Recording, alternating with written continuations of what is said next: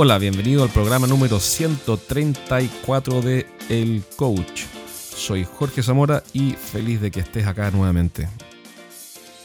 Recuerda visitar nuestra página web estrategiasdeventa.com y descarga gratis los primeros tres capítulos de mi libro Los siete pecados de los ejecutivos de venta.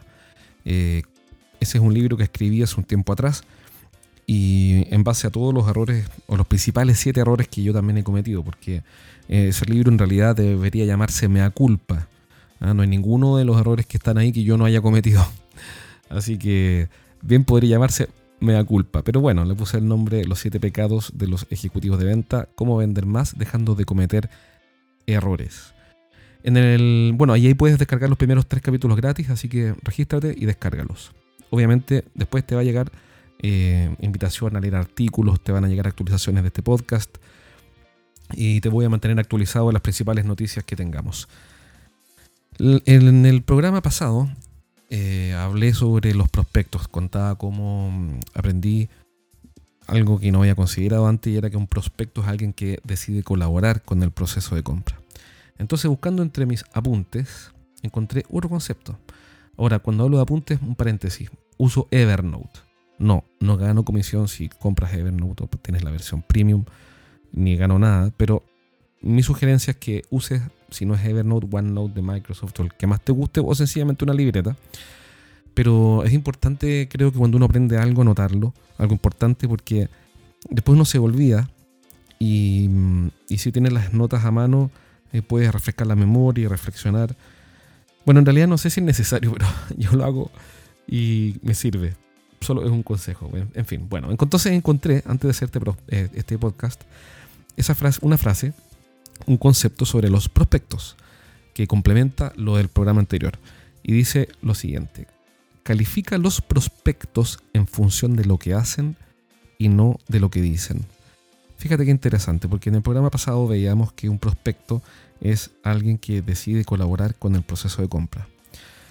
Y esto tiene que ver, esta frase que no sé de quién es, porque la vi en alguna parte, la escuché y la noté, eh, y que tiene que ver con lo mismo, con calificar los prospectos, es decir, a estos clientes potenciales que están interesados en comprar el producto y que deciden colaborar en función de lo que hacen y no de lo que dicen. ¿Cuántas veces nos pasa, o le pasa a los vendedores? Eh, yo no soy vendedor, pero en fin, eh, trabajo con equipos de venta, con gerentes de venta, comerciales, gente del marketing también, siempre industrial, B2B, que, los clientes dicen cosas, los clientes interesados dicen cosas, pero hacen otras. Y la razón me da igual. Pero es un hecho, es un hecho. Entonces, cuando uno tiene que calificar a los prospectos, a los clientes más interesados, hay que hacerlo en función de lo que hacen y no de lo que dicen. Muchas veces el cliente potencial dice, mira, a mí me interesa mucho ver este equipo en funcionamiento, pero sin embargo no va a la demostración. O, me, dice, eh, me interesa mucho la calidad, sin embargo no quiere pagarla. O dice, me interesa mucho el respaldo, sin embargo no valora eh, la, capacidad técnica que tiene el proveedor. Entonces, em, califica los prospectos en función de lo que hacen y no de lo que dicen. Me parece que es una, una gran, gran frase, un gran concepto para partir el programa de hoy día. Que se trata absolutamente de nada que ver con eso, se trata de otra cosa. Hoy día le voy a dar duro a los gerentes de venta. ¿Por qué? Porque siempre se habla de los vendedores y, yo voy todos los días a visitar empresas eh, de todo tipo, siempre el mundo industrial, empresas que venden equipos especiales para la industria, empresas de ingeniería, empresas de servicio. Y la queja siempre son los vendedores. Que el vendedor hace, no hace, que los vendedores son o no son, que los vendedores para arriba, los vendedores para abajo, y etcétera. Y esa cantinela de que el problema está en el vendedor, nunca la he comprado yo. Es como cuando yo tengo que haber dicho esto probablemente en algún programa, pero ya no me acuerdo porque eh, no tengo muy buena memoria, íbamos en el programa 134, entonces tal vez ya lo dije más de una vez. Pero si lo dije y tú tampoco te acuerdas, fantástico, tenemos los dos mala memoria. El punto es siguiente, el punto es que lo que hacen los vendedores es sencillamente el reflejo de la dirección de ventas.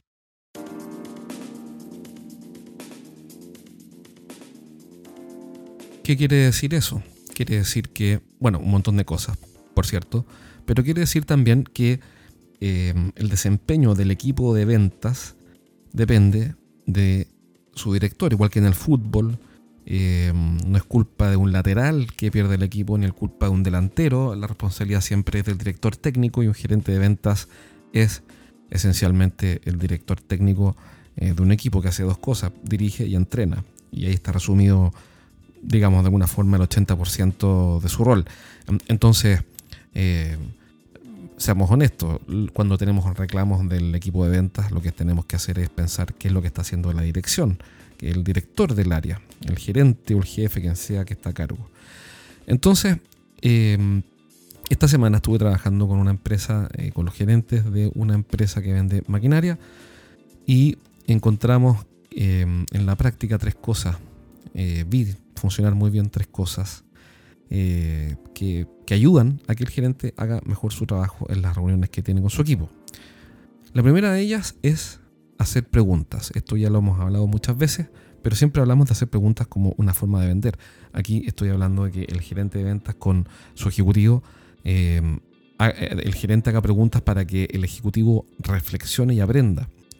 ¿Por qué? Porque lo que no puede pasar es que el vendedor, cuando entra el ejecutivo de ventas a la reunión con su jefe o su jefatura, salga tal como entró. ¿A qué me refiero? A que sea exactamente la misma persona, que no aprenda nada, que no mejore nada.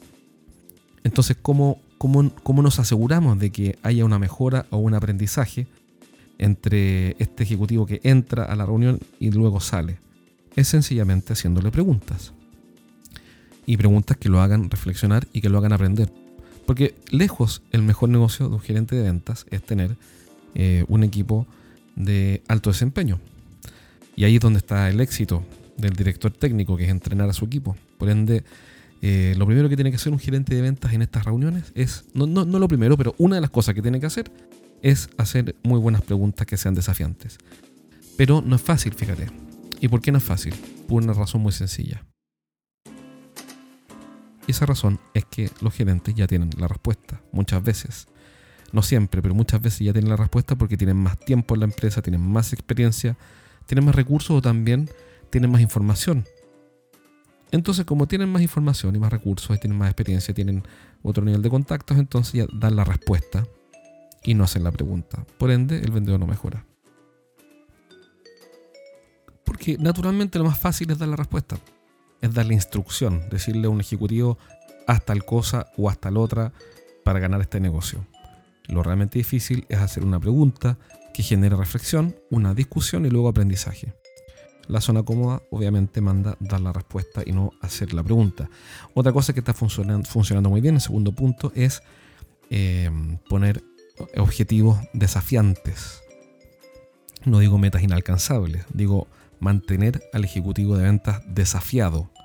Por ejemplo, con la introducción de un producto nuevo, la apertura de nuevas cuentas, eh, por ejemplo, con eh, el plan para hacer crecer una cuenta, o por ejemplo, el desarrollo de un plan conjunto con el área de marketing. Entonces, mantener desafiado al equipo, sea quien sea, sean vendedores, sea gente del área de marketing, mantener este ejecutivo que tiene esta reunión con uno desafiado, fundamental. Ahí tienes un segundo punto para implementar rápidamente con tu equipo. Y tercero, guardar silencio. Yo sé que es burdo quizá, pero guardar silencio es fundamental. No digo que uno no pueda hablar en la reunión si eres gerente de venta o jefe, qué sé yo. No, no, digo que cuando hacemos las preguntas y desafiamos a nuestro equipo, desafiándolos a ellos y los supuestos que usan. Cuando dicen, no, mira, sé que esto no se puede porque tal cosa, y nosotros desafiamos los supuestos y desafiamos al equipo, tenemos que guardar silencio, al menos lo suficiente como para escuchar y darle espacio a nuestro vendedor o nuestro ejecutivo a que desarrolle su argumento y luego de las preguntas vaya llegando a la conclusión. Pero no es fácil guardar silencio, sobre todo cuando hay una posición de autoridad, cuando eres el jefe o el gerente de ventas, no es fácil guardar silencio. Uno, básicamente lo que veo todos los días que el gerente de venta llega, dispara instrucciones, bla, bla, bla, bla, bla, y pasa el siguiente. Y eso, ese tipo de reuniones, nos genera aprendizaje. Nos genera mejora, nos genera aprendizaje, nos genera. ¿Por qué? Porque nos genera reflexión. Y no mantiene al equipo desafiado. Entonces, es más difícil quedarse callado y hacer preguntas y desafiar los supuestos que hablar y dar instrucciones. Si no me equivoco, es una frase de Churchill la que decía que para, para pararse frente a otros y hablar se requiere valor. Pero para quedarse en silencio muchas veces se requiere muchísimo más valor. Y me hace sentido y calza perfecto con lo que estamos viendo. Entonces, en resumen, si tienes un equipo a cargo, sea de ventas o comercial o marketing o lo que sea, haz preguntas, desafía los supuestos, mantén a tu equipo desafiado eh, y, por último, guarda silencio y escucha activamente lo que tienen para decir. Eso va a ayudarte a que gradualmente vayan mejorando y lleves tu negocio al siguiente nivel.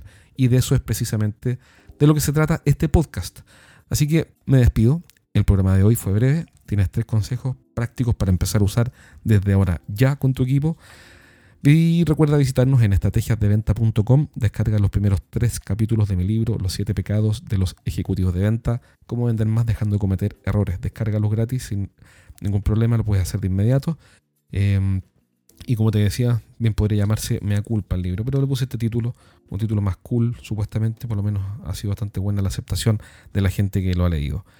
Recuerda compartir por último este podcast con más personas a las cuales le puede interesar, quizás gente de tu equipo. Y eh, nos vemos pronto en un próximo programa. Un abrazo, cuídate.